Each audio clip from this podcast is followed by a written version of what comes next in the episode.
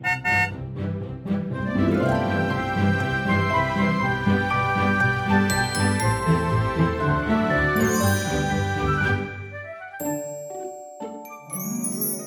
欢迎搭乘 JK 的身心灵游园车，车，Life is fantastic。我是 Jerome，我是 Kevin。Kevin，我们今天要来回到的是人类图的这个系列啊，嗯、而且我们今天要来聊的其实就是显示者的专辑。啊、因为之前其实我们有聊过了投射者嘛，然后生产者，嗯、甚至显身跟纯生的差别。但是今天我们要来聊占人口里面只有八趴的这个相对少数的显示者。对，所以我们今天邀请了谁作为我们的嘉宾呢？我们今天一共呃邀请到了两位来宾，为什么呢？因为其中一位他是显示者，嗯、那另外一位呢，其实是他跟这个显示者长期就是生活在一起，也工作在一起，所以他会提供他第一手对于显示者的观察的一个投射者。他们这两位其实都是我在 IHDS，就是国际人类图学院的同学，那现在也都是人类图的分析师，也是一阶的引导师。我们先来欢迎今天的显示者 Nick。嗨，大家好，以及投射者 Harris。嗨，大家好，我是 Harris。对，那那个跟 Harris 呢，他们其实自己在 Podcast 里面也有一个节目哈，就叫做尼克海波浪。所以其实你只要搜寻海波浪，一定会找到他们。那他们自己也有一个网站，是叫做人设图台湾。这人设图台湾，我真的是非常推荐的一个网站，因为他们都会同步的跟 IHDS 的一些英文的文章，而 Harris 他会就是无偿的把它翻译成中文的版本，然后让很多可能对呃人类图知识感兴趣的一些人。其实可以自己在网络上面可以得到一些第一手的资讯。好，那首先呢，我们今天就要来聊的是这个显示者，但是我们的题目是叫做显示者的孤独星球，就是 Lonely Planet。这个其实可能是我自己的一个观察啦，因为我总是觉得我身边虽然呃显示者的朋友并不多，但是其实我看到他们的时候，都会有一种感觉，就是他们可能跟我们大多数的生产者其实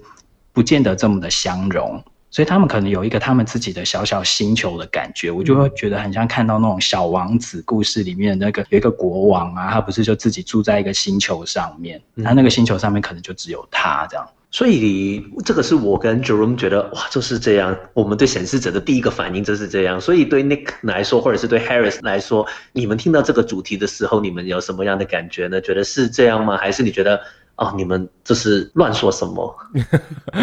呃，我觉得看到这个主题的时候，我蛮开心的，因为我觉得蛮符合我自己的一个内在状态，就是显示者的内在真的是一个蛮孤独的感受。那就像 Jerome 说的，就是当显示者跟生产者互动的时候，其实我也蛮好奇，就是像生产者跟显示者这种感觉啊。但是从我的角度来看的时候，就是会觉得。我今天想要试图打入人群的时候，你会发现你要花很多的呃力气或是心思，然后可能这个情况下会造成对外在的很多妥协，因为你根本搞不清楚自己是什么人，在还没有接触 Human Design 之前嘛，所以我觉得在那个时候你根本不知道自己是谁，所以你就会想说，就试图想跟大家一样。可是当你用越多力气越融入的时候，你会发现。啊，好好费力哦，然后内在其实有一种很孤单、很孤独的感受。嗯嗯，你第一次接触到人类图的时候是大概什么时间？我第一次接触到人类图是二零一三年。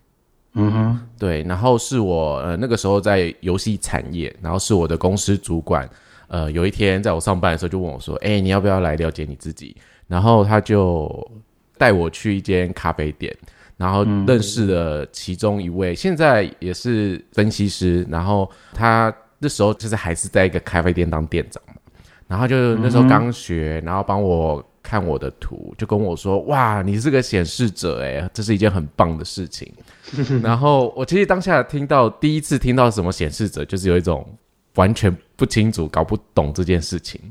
可是当他在跟我鼓励的时候，他就说，这是一个很棒的类型，你可以做你任何想做的事情，然后你可以就发挥你的影响力。其实中间他讲了很多，但是我其实有点忘了内容。可是我可以讲的感受是，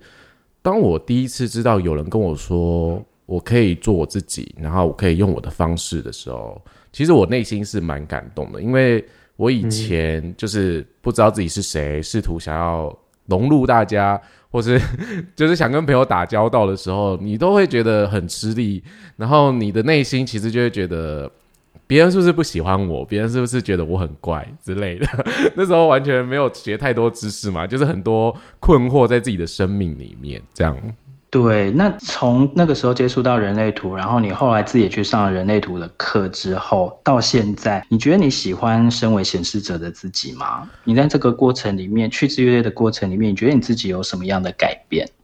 呃，其实老实说。其实真正投入学习是二零一七年的时候嘛，那我其实二零一五年就做了个人基础解读，嗯，所以我也算是花了两年时间在摸索自己。可是这中间的过程，其实还蛮不喜欢自己是显示者的，在一开始，嗯，因为你会觉得在日常生活里面，你在运用，比如说我们都知道显示者要告知这件事情，对。可是对于我自己来说，有时候真的会忘了，或是说这件事情。真的两方评估的标准值可能会不太一样，就是我觉得这件事真的是一件很小的事情，然后对方就会觉得没有你这很重要，你都应该说。所以其实，在做完解读那两年，就是在二零一七年前期间，算是一个在探索、摸索有点失败的经验的感觉啦。当然，还是会发生很多很多种状况。所以到真正二零一七年开始学习，然后后面再。重新调整自己，去了解自己，其实有渐渐喜欢上这个类型，因为也看懂自己很多自己内在一些就是设定的东西嘛。我就发现，其实我身为一个显示者，在我的设计里面来说，我觉得蛮好的。然后这样的孤独感。其实也让我在现在的生命经历里面，我可以不用花太多心思去硬要融入人群啊，或者像以前一样，你就是想要找个所谓的一席之地的感觉。但你现在就是有一种，反正我可以做我开心的事情，然后我不用特别去配合别人啊，迎合别人。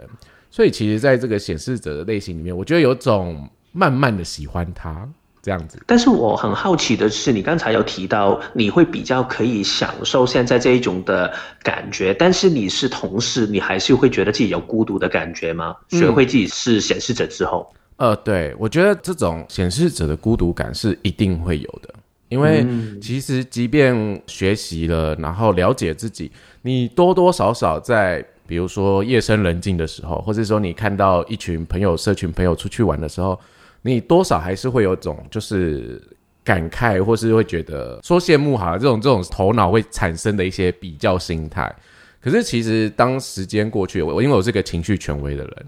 所以当沉淀情绪、花点时间感受的时候，我会发现，诶，其实没参与那些活动，我在这个空档做了我其他想做的事情，也许是看了一部我喜欢的影集。或是哎、欸，我也许在家里哎、欸、忙着我自己的东西，或是我可以很慵懒的在自己的沙发上偷闲啊，然后就是很放松，那不用花太多力气，所以这有点是一种。我觉得会给人家感觉是，你会觉得自己很矛盾。如果你是显示者的话，你就觉得我好矛盾哦，我好像想要融入人群，可是我又好享受这种很可以独自的生活，我又可以享受这个你们说的那种孤独星球感的那种感受。嗯，听起来好像是就是接受这一种感觉，然后不去强迫自己去补偿这一种感觉，所以我一定要跟大家融在一起，就是好好的做自己。孤独则没关系啊，独处是 OK，但是不会觉得是一个问题就对了。嗯嗯嗯嗯，我觉得这是对我来说生命算很大的转变，因为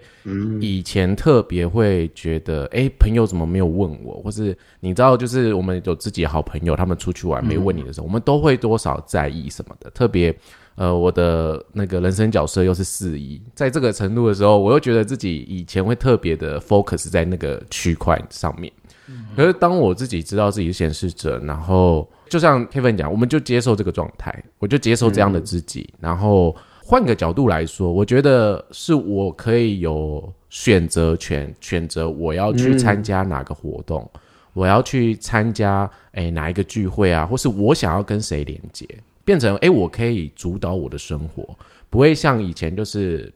那种感觉，就是好像要配合别人。然后就是怕说，哎，我拒绝了，人家会不会下次就不找我？呃，或是下次就不问我了？可是，在这个能够主动经营自己这样的生活形态，跟以前是完全不一样的。这样子。嗯，对，我觉得其实 Nick 讲到这个，就让我回想起之前有一集跟投射者的 Jessica，我们有聊到说，其实投射者也是这样哎，就是说在面对人群的时候，如何去保持一个跟其他人一个刚刚好的距离。嗯，其实这个应该都是所谓的非荐骨类型，可能是显示者或投射者或是反映者，可能人生课题之一吧。嗯，就是你可能没有办法真的如。自己所愿的跟人家就是那种如胶似漆那种感觉，那当然一方面可能你自己也不见得可以长期接受这样的一种感觉，对，就是你会像刚才那个 Nick 有讲到说，他其实很需要有一个自己的空间，好，可能不被打扰，或者是他很在意他自己的某一个私领域，但是他同时又会觉得说享受那种跟人群混在一起的感觉，但是当朋友可能没有揪他的时候，他可能就会觉得很失落。可能觉得说，哎，是我自己做人失败吗？还是说是我怎么了吗？为什么他们就是一群人这样子团进团出的时候，通常我就是被落掉的那一个。所以，关于就是自己的能量场，就是孤独这件事情啊，为什么会有这样的一个心情？其实以显示者来讲的话。我觉得很大程度可能也是来自于说你们的能量场了，能量场本身就是一个封闭嘛，而且还会向外推，对，所以这种封闭会导致别人想要亲近你的时候，好像也不太知道要怎么进入你的世界，甚至有可能会被你往外推离的感觉。这个 Harris 有一些观察可以跟我们分享吗？其实这真的有点抽象，就是其实尼克本身他就是平常相处下来，你会感觉其实他的人是蛮友善的，但是在某些时刻，他可能不知道他在忙自己的事情，或者是他可能这时候心情就是不是那么好的时候，你会觉得你好像跟他隔着一道墙之类，就是我不知道这是某一种气势吗，或者是怎么样，就是你会觉得。这个人他散发出来的气息，就是叫你现在不要靠近他。嗯，对。可是他并没有这样讲，但是他也没有做什么事情。但是你在他身边，就是会感觉到这样子一种氛围。那那如果你硬要靠近他的时候，会发生什么事？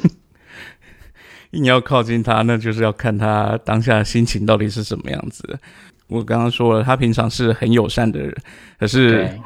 我们都是二元性的，所以当你看到他很友善的，你可以想象一下，跟很友善的对立是那种很可怕的一面。他有可能当他发飙的时候，他是那种可能像六亲不认那样子的，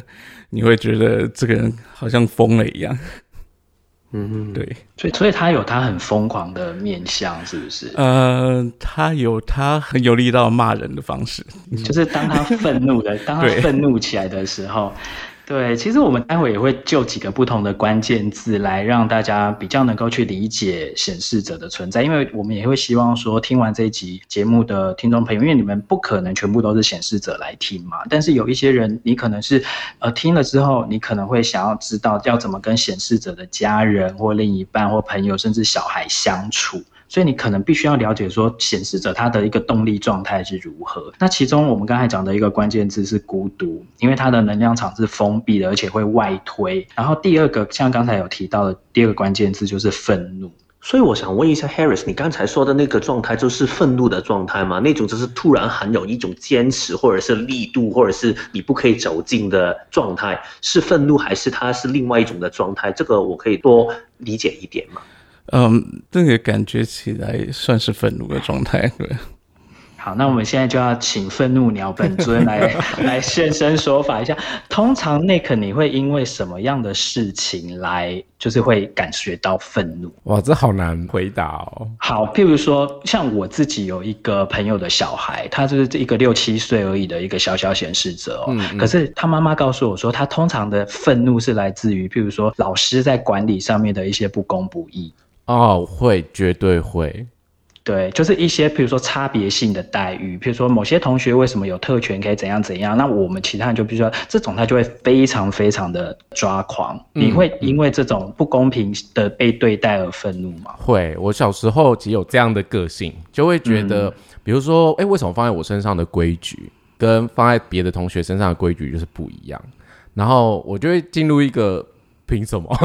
就是会有一种凭什么啊？为什么？你告诉我原因啊？那你觉得这之间的差别是什么？所以，呃，即便从小时候到现在，可能这个年纪，其实，在面对一些不好的对待或是不友善的对待，就是我都会进入一个我我有点没办法理解，然后会愤怒是绝对的，因为应该说。你如果跟我讲一个道理，你如果跟我讲说为什么你可以这么做，然后你为什么想要这么做，让我去理解这个原因的话，我其实会去思考或是去感受这件事情的。嗯。但是如果你只是没有任何的原因，或是没有什么的情况去做出差别对待，但我就会觉得那我就很不开心。可是我不知道为什么，就是底层就是有一股很不开心的那个动能，就让我觉得很不爽。但我不爽的时候，我就会像 Harris 讲的，我进入一个非常疯狂的。阶段，我记得以前以前国中吧，还是忘了，哎，国中还是什么，反正是上地理课，然后那个地理老师就是让我的感觉，他对人就是非常的有差别待遇这件事情。然后从此之后，我上第一课就是我原本开始上课都很乖，可是我后来就是在课堂上就是那种带头作乱的人，就是会呛他或堵他嘴，就是拿他的话堵他嘴那种很劣质的个性。我就觉得为什么他对别的同学就真的比较好，但是对我那种感觉就有点尖酸刻刻的样子吧？嗯。如果我换另外一个例子，好像如果 Harris 做另一个例子好了，如果他你在做一些事情的时候，然后他要去管你，跟你去说你要跟我这样的做法去做，然后你要听我这样去说，他可能尝试去解释给你听他的原因，但是对你来说这个你不认同的，如果他强迫你这样去做的话，你会愤怒吗？我因为我们两个现在学了就是人类图之后，很少会强迫这种情况，在以前比较常发生，或是说不懂人类图的朋友们，然后他们可能就会一直建议你说：“哎，你可以怎么样做啊？你可以怎样调整？”你这样举例，我忽然想到一个例子，就之前在咖啡店，然后跟朋友在吃饭，然后那时候我在经营就是我们的粉砖，还有就是 Podcast 的。状态，那其实我是一个很没有方向感的，就是说我其实也不太会规划事情，所以那个时候就身旁朋友，那时候都是生产者的朋友们，他们就七嘴八舌的给我很多很多建议，然后可是，在那个当下，我就有点觉得烦躁了，就是太多的建议，而且都在告诉我怎么做，要如何做，你应该如何，然后你应该怎么样。可是那个时候，我其实知道我自己的状态就是。我要等待情绪，所以我需要点时间消化。然后我是一个很固执的人，就是我是一个很固定的人啊。那我也不是很能配合别人，所以在那种社交场合，我还是会勉强自己，就是。跟朋友说，我回去想想。可是你知道，当我说我回去想想，或是让我感受一下的时候，对方一直这种很猛烈的炮火进攻，告诉我要怎么做的时候，我当下那个愤怒真的就是从底层窜起来，然后我的脸色就开始变得铁青。所以只有一位朋友观察到，他就说。呃，你刚刚是不是在生气？我说我是蛮不开心的。我说我觉得你们很烦，我就直接跟他讲说我的感受，就是我已经说让我花点时间想想，或是让我去调整，或是说让我去思考。那也许我会改变的时候，我就会想要转个方向。可是，在那个当下，我其实是很难做决定的。然后又太多太多的想法跟意见进来的时候，你的内在有一种好像被什么东西填很满，然后你真的很想把所有东西推出去，然后就是叫他们闭嘴。所以那个时候，就像 Harris 讲的，就是我想要。把别人排除在外，是我有意识到，而且是我很明确感受到。我觉得我现在就是不想接受这些声音，所以那个时候的愤怒感会比 Harris 刚才讲的，就是好像有一道墙这件事情，你体会的更深，你会觉得我这个人就是太像神经病了，就是在那个情绪状态下，所以这是我自己的设计啊，不全然，嗯，每个人都是这样子，可是我觉得显示者都有那种。如果你要告诉他怎么做，你要命令他怎么做，他也许一开始会稍微就是认同你一下，可是他不全然的都会接受。当你越、嗯、越想要这么做，你越想要去要求他或是改变他的时候，你会发现那个力道弹回来的方式是非常的疯狂。我有一点感觉，那个愤怒好像是一个非常大的那种 stop sign，就是停，你不要再搞我了，你就停下来，你够了。就是好像这样的一个提示的感觉，有有一点，就是我觉得那个愤怒，我以前不太了解，就是这个愤怒要怎么处理，就是还没有学人类图之前，可是我现在会知道，就是我有愤怒的时候，就是我应该要告知，就是我可能要告知别人我现在的情绪状态，或是刚刚的一个过程，我哪边不高兴。可是这个告知的过程，它也并不是一个很很好受的经验，因为你其实，在那个当下，你在跟别人告知这件事情的时候，别人不见得能理解或是同理你。可是，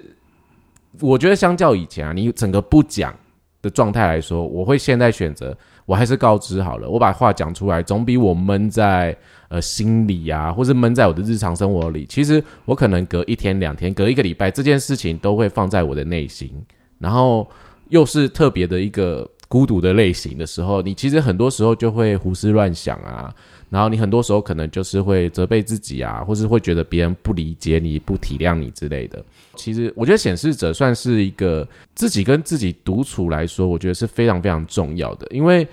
如果你都没理解你自己，然后你也不去拥抱你自己的天性，那你最后就是带着这个愤怒的体质。其实，在日常生活里面，就算没有人跟你互动，你真的看什么东西都会很不顺眼。嗯。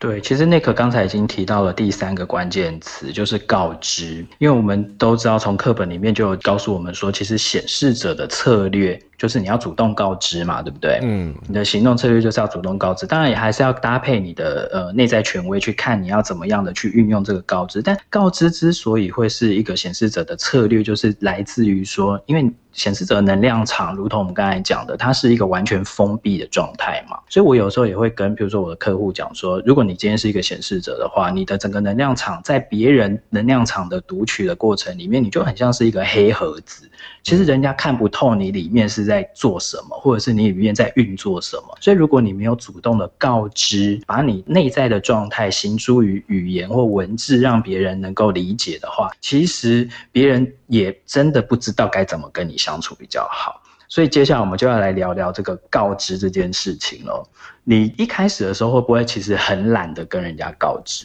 我一开始基本上不太想告知，因为告知在我们的理解就觉得说，我干嘛做什么事情都要跟你报备或报告啊？我自己想做就做了啊，对不对？呃，我觉得这个跟显示者的成长背景也有相关性。如果、嗯、呃，像你刚才前面有提到，你有那个朋友，就是他现在那个七八岁的小朋友，他是显示者嘛？那如果爸妈知道这个小孩是显示者的时候，其实正确的引导。我觉得小孩子都会很愿意说，因为我觉得像我自己就不是那种很正确或健康的环境，并不是说我爸妈不爱我啦，应该是说他们不知道我这个小孩是显示者。那其实台湾传统的家庭父母他们都就是同一套，就是我怎么样养大的最大的，我这一套就一直用下去嘛。所以其实我觉得某些时刻是我的成长背景告诉我不要说比较好。因为说了你不会被支持，然后说了你会被阻止，嗯、那你何必说？这个是我在学人类图之前的感受，所以我那个时候是非常非常不喜欢告知的，就是面对很多大大小小的事情，我都不喜欢。所以你在上班的过程里面，你也会这样哦，就是你自己做的是一些事情，你都不会跟其他人去说你的进度，或者是你打算怎么去做？呃，不会，就是。以前在职场上会有一个观念，就是如果你主动去跟别人分享，或是问太多问题，大家都会有一种就是那种那种啧啧声的感觉。他们会觉得你就是应该把自己的事情处理好啊，你应该可以把你的任务搞定。可是其实对于我来说，我也不是一个很全才或很棒的人，但其实我内在就很多很多焦虑，所以绝大部分都是逼不得已，我真的会去问比较。亲近的朋友去打扰他，说：“诶，这个东西要怎么问、怎么做？”可是绝大部分其实都是私底下自己在呃，可能在面对这个案子去想到底该怎么处理啊，或是看有没有什么方式可以，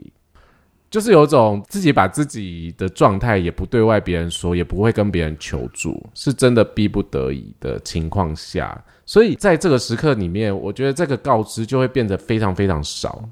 所以，我主管就为什么想带我去做那个 认识人类图？我觉得他多多少少可能有看到这一点吧，因为我很多时候都是自己在办公桌上做做自己的事情。嗯哼，我觉得其实我们是不是可以先把告知跟你刚才讲的那个求助啊，我们先把它厘清一下，因为其实的确哦，的确很多的显示者他们就是闷着头在做事，然后他需要帮助或他需要其他资源的时候，他也闷不吭声都不讲，就觉得说好像我自己就是就可以搞定。但是其实我觉得显示者在跟人的互动上面啊，当你需要一些伙伴的支援或者是帮忙的时候，你真的要开口求助。好，那另外一个，我觉得告知的前提呀，是不是你要自己先很明白你要的是什么？因为这个告知感觉是说，你已经自己先很清楚，先想好了之后，我只是告诉你们这件事情，我的决定或我的打算或我的计划是怎样。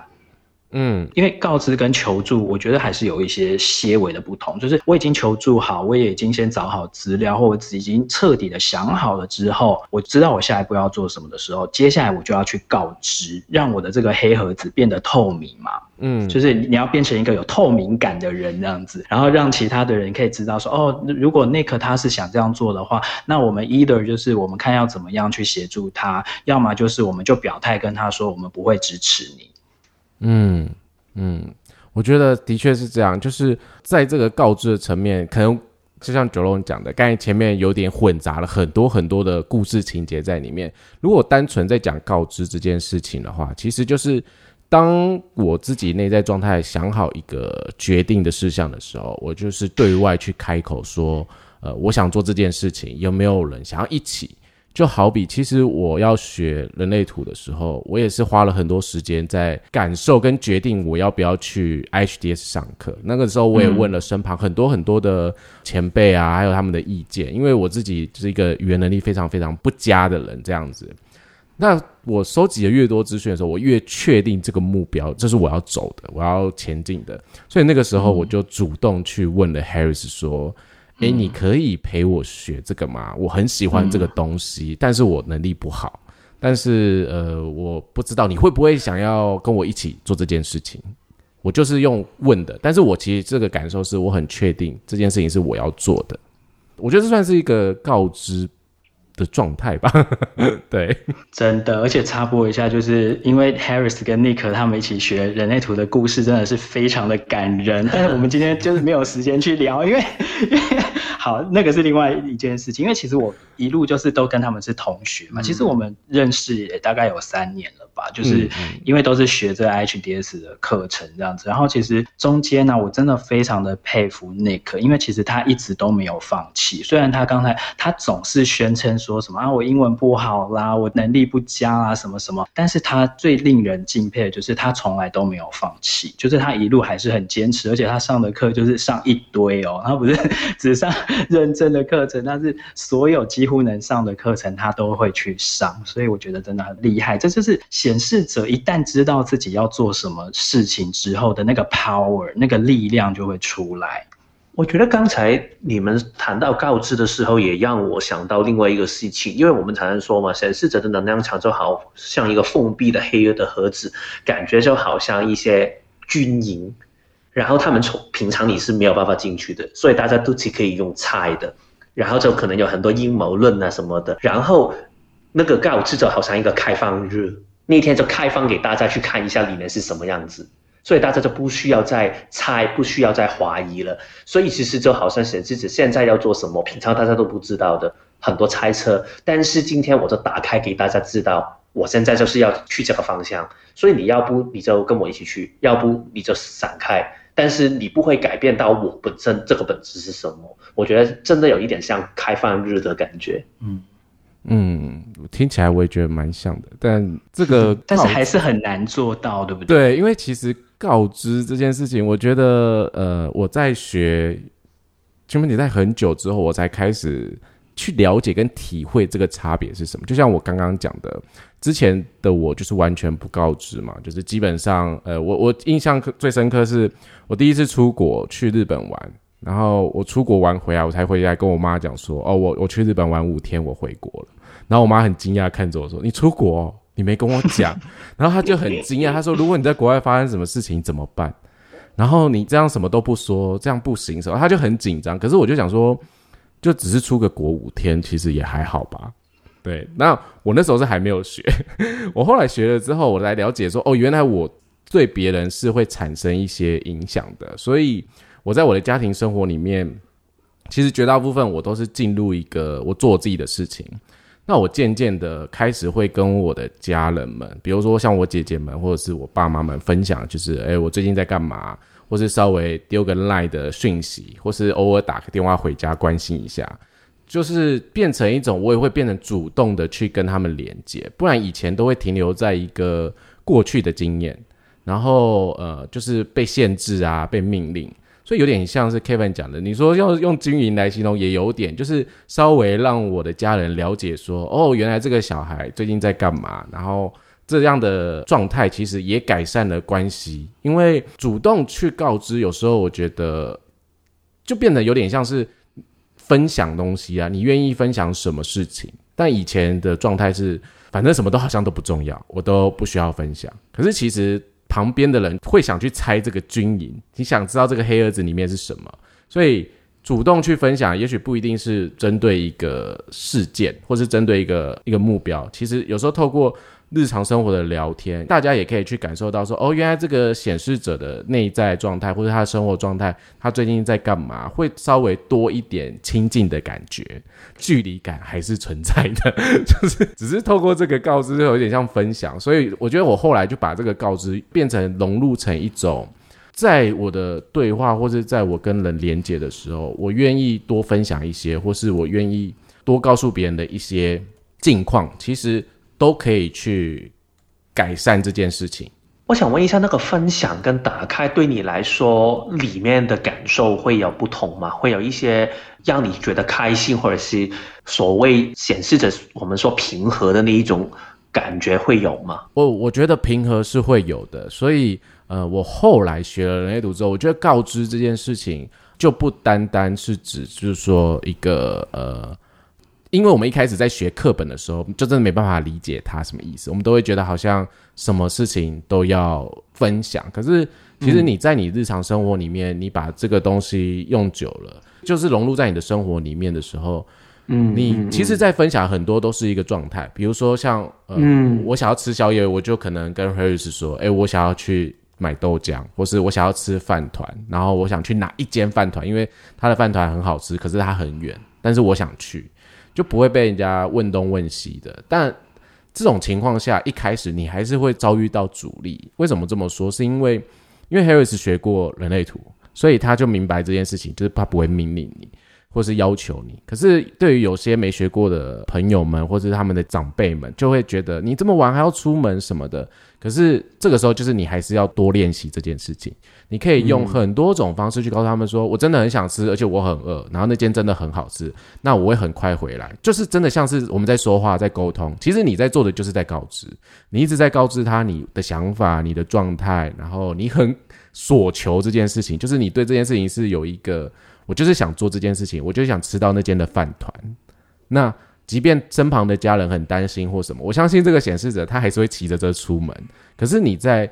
讲完之后的当下，你会比较平静一些，你会觉得，我就是想做这件事情，我也就讲了。那我已经讲了之后，如果你不开心，或是你觉得哪边不妥，那等我这件事情完成，我们再回来办理这件事情。因为这个行动是只关于我个人，我要去买饭团，我并没有再邀请你跟我一起去。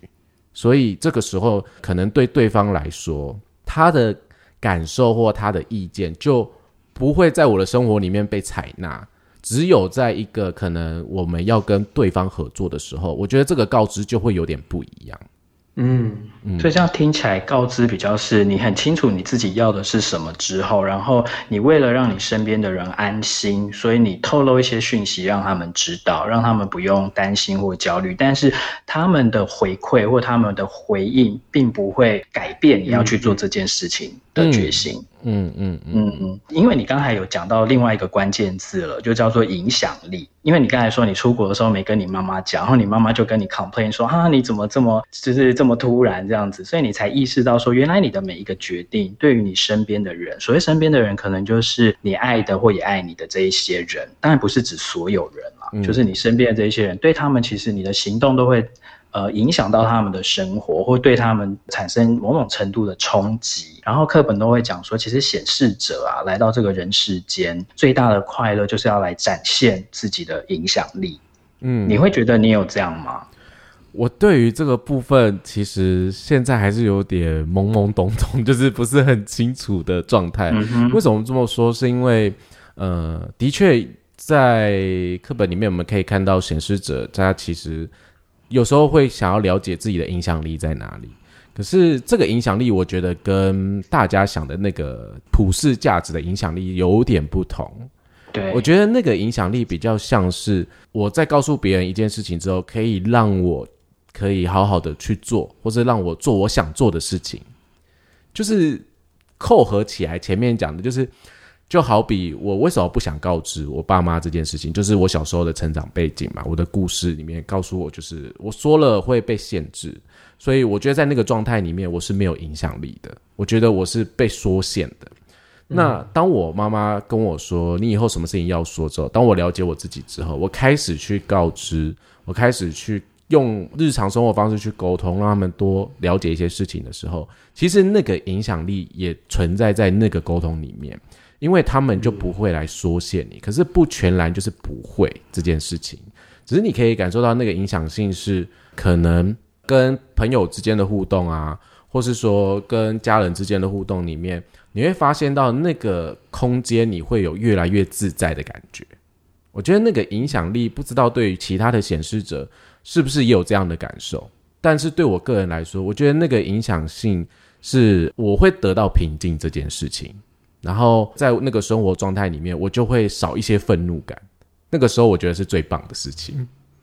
嗯哼。然后第五个关键字其实就是发起啦。其实我们刚才在讲告知的时候，我们略略的有讲到一点发起的感觉，因为我们常常说人类图的这四种类型里面啊，只有这个八趴的显示者是唯一可以主动发起的类型，对不对？其他的，即使是像比如说我们生产者，我们要被动的等待啊，等待我们的荐股准备好，或对某个事情有回应，有了动力，我们才能去做。所以，我们都不是那个主动要去发起或发动一件事情的人。可是，在团体里面的时候，总是要有一个人担任那个发起的角色嘛。嗯，那你譬如说，因为你刚才有讲到说，其实你因为四一的人生角色，所以感觉起来你有你自己的一群朋友。那你有没有在跟朋友的互动里面的时候，你是常常扮演那个发起的角色吗？呃，对，我以前跟朋友出去玩，就是我很喜欢找大家出去玩，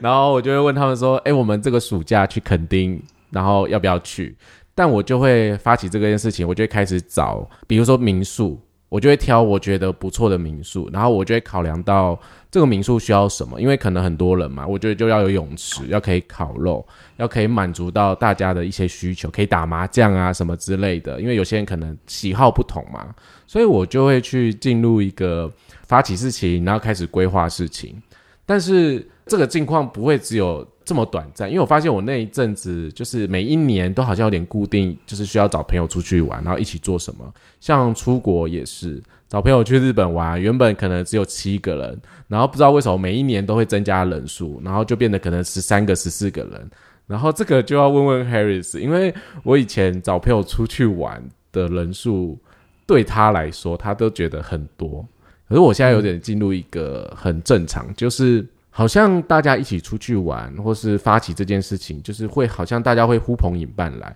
因为真的就是像生产者之间，他们会去问其他人，他们会带其他人来，就会跟我说：“诶，我有朋友也想要参加这个活动，可以吗？”然后我就说：“哦，好啊，反正有人要来就很开心。”所以我曾经办过一个活动，就是中秋节烤肉，然后我原本预计大概二十几个吧，然后那一场来了三十六个人。嗯哼，对，大概这种玩乐性的事情比较多吧，这就是一种影响力吧。对，哎，那你刚才不是说 Harris 要补充什么？对于纠团这件事情，嗯、呃，我没有要补充什么，就、嗯、我觉得就是、okay, okay. 这的确就是他的影响力，可是他都会觉得自己没有影响力，可是这是一个很明显的例子。嗯、那我我也没有觉得人很多是个问题，我觉得这样蛮好的，因为。毕竟有些人就是适合这个样子的状态，但是我只是说，我本身我比较适合那种很小的一个团，大概三四个人一起出去玩这样子，最多、嗯、是对我来讲是比较理想的状态。但这并不表示我的状态就是要适合他。那他他就是喜欢这样呼朋引伴，一大群人一起的，这样蛮好的啊。嗯、对啊，我听起来感觉到刚才你们说到一个是。告知就是把自己想要做的事情，或者是自己的一些内心的感受分享。然后另外一个就是发起，发起有一点像，就是当你做完这个告知之后，然后其他人可能就会配合你，然后突然就会变成刚才的影响力。然后还有第三个状态是刚才 Nick 有提到一点点的，就是如果有一些事情。虽然说显示者是孤独星球，但是有一些时候你还是要找其他人帮忙的话，你刚才好像有说到那个告知的技巧就会有一点不同，这个我们可以多了解一下吗？嗯嗯嗯，就是我觉得有些朋友可能会误以为显示者的告知好像就是一个他说什么就应该如何，或是就应该配合他。可是其实在我后来日常生活里面的运用跟观察，其实。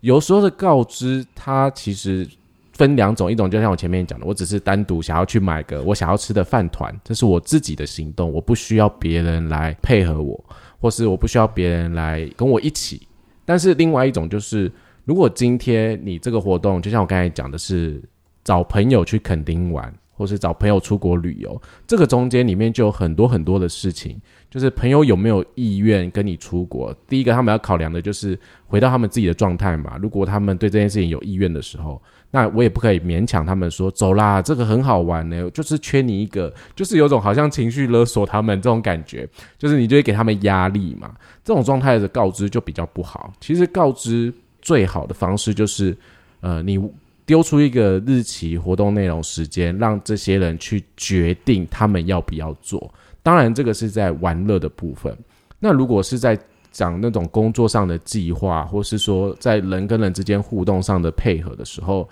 有些时候像可能我需要我的朋友，像我们网站的那个有些美术图是我的朋友帮忙做的，那我就会说，诶，我大概想要什么样的图，然后什么样的内容。那不知道你最近有没有空可以帮我做呢？嗯、就是我会去了解一下对方的状态，然后告诉他我的需求。那对方也会问说：“诶，你有你很急吗？你大概什么时候要？那呃，你可能要给我什么东西？”而不是一种很命令他，或是告诉他说：“诶，我要这个东西哦，你赶快给我。”就是我很急，就是我怎么样怎么样的那种状态。其实对方也可以感受到这个不舒服感。那这样的告知，我就觉得并不是一个很恰当的，这个比较像是一个命令要求，嗯，它有点像是一种很像君王在命令臣子，然后你们要符合呃我的规范啊或什么，就有点这个状态。我挺喜欢你刚才这个区分，因为我觉得以前很容易会以为告知就是如果你要人合作的话，你告知就是告知一个行动，但是你刚才补充的这个说法是告知，你可以告知你的需求。所以我只是告知跟对方说我需要这个帮忙，然后其他人帮不帮忙就是他们的选择。但是你也是一种告知，只是告知的你的需求跟感受。嗯嗯嗯，就是有些人会误以为显示者的告知，他们可能知道自己的告知，就觉得所以我想做什么都可以。那个状态当然是有些不一样的啦。如果今天你是想要自己独立自主去做很多事情，比如说你想要自己一个人环岛旅行。你想要自己一个人，呃，可能规划一件事情。如果这件事情都你自己 OK 的话，那你当然是没有问题的。可是就像九龙说的，其实显示者，呃，也不能说显示者啦，讲白话一点，就是其实人跟人之间都需要互动跟配合，我们都需要别人，嗯、并不是说只有呃生产者他们可能可以互相彼此帮忙。其实，呃，显示者也需要生产者，也需要投射者。那其他的类型也都需要。嗯、其实类型只是我们做一个能量上的区分。但是我们终究是需要别人，等于说在显示者这个孤独星球里面，呃，我们的内在是喜欢一个人的，就是我自己的形容啦，我自己觉得就是我喜欢一个人独处的感觉，或是我可以做我喜欢的事情。可是当我愿意跟别人多分享，或者走出去连接的时候，可能在这个孤独星球的表层有一块是很像一个我可以跟别人。坐在那里喝咖啡，或是就是可以共存在一个空间里面的地方，所以那个地方有点像是我跟外在的连接处。那那个地方就是我可以怎么样做，我可以怎么样去调整我自己，然后守好我自己的独特性，但是我又可以尊重别人，等于说在这个论据之间抓到一个分寸，这样子。对，其实我觉得，一旦一个显示者啊，你很清楚你想要做什么事，然后你发起、你告知之后啊，其实你不用因为，比如说，如果你告知了、跟你发起了、你讲了你的需求或者是你的计划之后，结果人家不理不睬，或者是人家也不提供你任何的协助，甚至还就是冷嘲热讽一番，这个时候你也不要太愤怒。你也不要就生气了起来，因为其实我觉得告知跟发起，他后面要学习的那个课题啊，就是因为你一定会有被拒绝的风险，嗯，就是所以你要开始去学习，就是本来就是有一半的几率是会被拒绝的，那你被打枪了，你被拒绝了，你也不要就觉得怎么样。因为你还是要去完成你自己想要完成的事情，对。那最后时间的关系，所以最后我是也想要请就是 Nick 跟 Harris 啊，分别来说看看，就是如果今天我们比如说收听的听众，他的小孩是显示者，或他的另一半是显示者的话，你给他们一些建议，譬如说显示者有哪一些地雷，尽量避免不要去碰到，然后你要怎么样去体谅，或者是怎么样跟一个显示者一起相处？嗯，地雷哦，哇。我个人地雷也蛮多的，像你刚才就说不能管你啊，对不对？不能太啰嗦啊，对啊。对，我觉得应该说，我觉得跟显示者互动相处的时候，首先是这个显示者愿意开放自己跟你连接，我觉得这件事情是蛮重要的，嗯、因为呃，我们都知道显示者那个能量场是一个封闭且排他性的，所以当这个显示者的小孩或是你的伴侣是显示者的话。他没有主动跟你呃想要连接的时候，如果你硬要来跟他沟通，或是试着想要跟他分享一些事情的时候，你真的只会感受到被推开的感觉，因为那个时候显示着他没有去敞开他自己，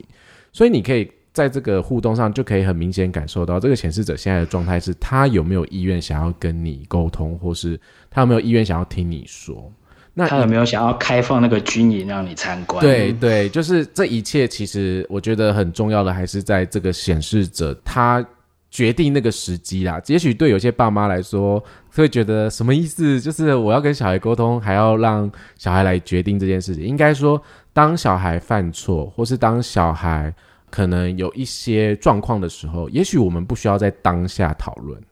因为小孩其实自己也在成长，他自己也会消化，他也会有自己的想法。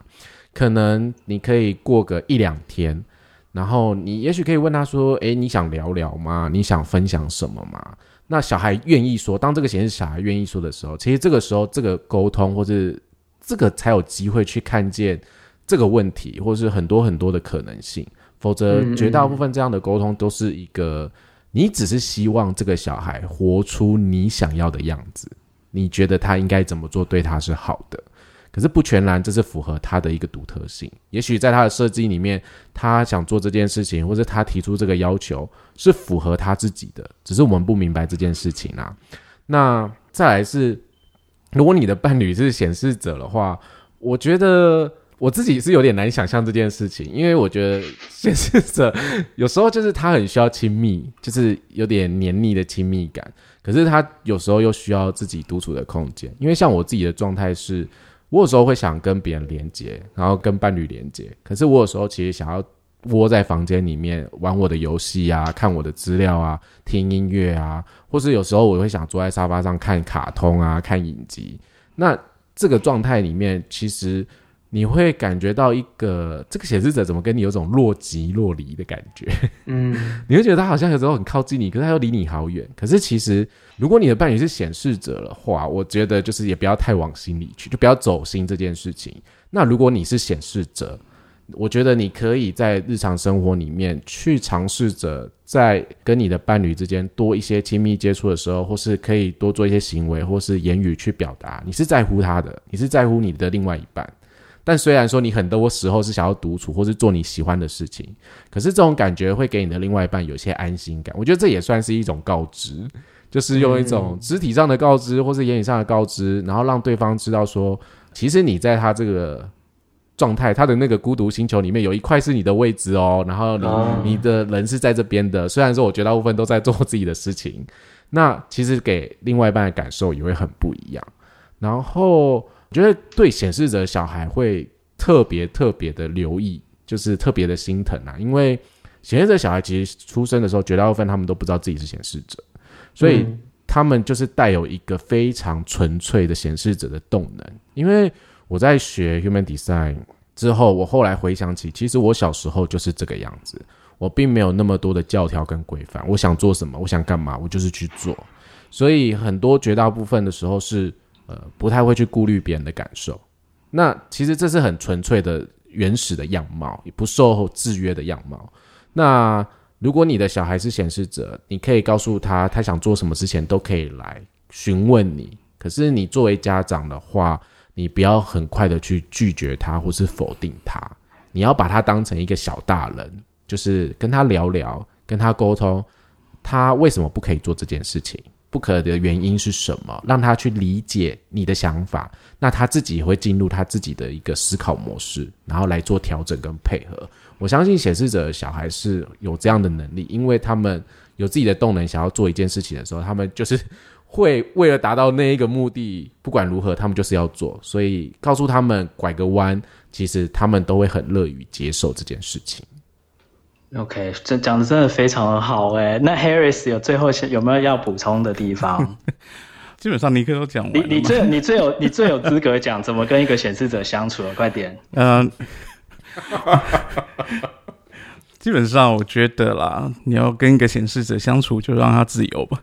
意思就是他要做什么，基本上就是让他去做。当他告知的时候，除非这个东西是真的跟你切身相关，就是。直接影响到你的，不然你就是让他去做，不管他想要尝试什么，他想要做什么。当然，你可以表达一下你的担心啊，或你的关心，就是像他可能半夜想要跑出去吃饭团啊，喝豆浆，我还是会讲一下说，诶，现在已经这么晚了，他还是说他想要去的话，那我就还是让他去，我不会说我你不能去怎么样的。嗯。那其他时候就是不管怎么样，他如果想要做什么事情。就这样让他去做吧，除非他去影响到你，那你还是不管如何，你还是要做回你自己，并不是说你跟一个显示者相处，你就要是跟着他到处去，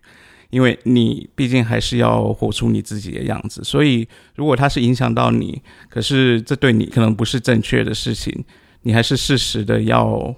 拒绝他。那拒绝他，并不是用那种很直截了断的，就是说不行，我不要或什么的，而是你可能稍微要跟他讲一下。我觉得这是一种反向的告知，就是显示者需要告知别人，但是，呃，你跟显示者相处，你可能也需要告知他，要去跟他说明为什么这个影响到你，然后你不想做这件事情，就是你不能直截了当就说不要或什么，那就跟你拒绝小孩子是没有差别的。嗯，对，那那反而会让他以后不想告诉你其他的事情，所以基本上我觉得大概就是这样。我我一直记得，就是我们在上课的时候，林奈老师有跟我们说的，就是跟显示者沟通，你可以 学习试着跟空气讲话，这样子，不要对他用那种命令式的语句，不要指使他，告诉他要去做什么做什么。可是像呃老师在上课讲的是说，假设你发现冰箱的牛奶没了，或许你可以就是对着空气讲说啊，没牛奶没有了。对，有显示者听到，如果他有这个动力，他要去，他想要去买这个牛奶的话，他可以发起他要去买这个牛奶。如果他听到他根本没有什么反应，那你就知道他没有这个动力，你也不可能指使他去做这件事，那就是你可能。看自己想办法乖乖去买牛奶吧。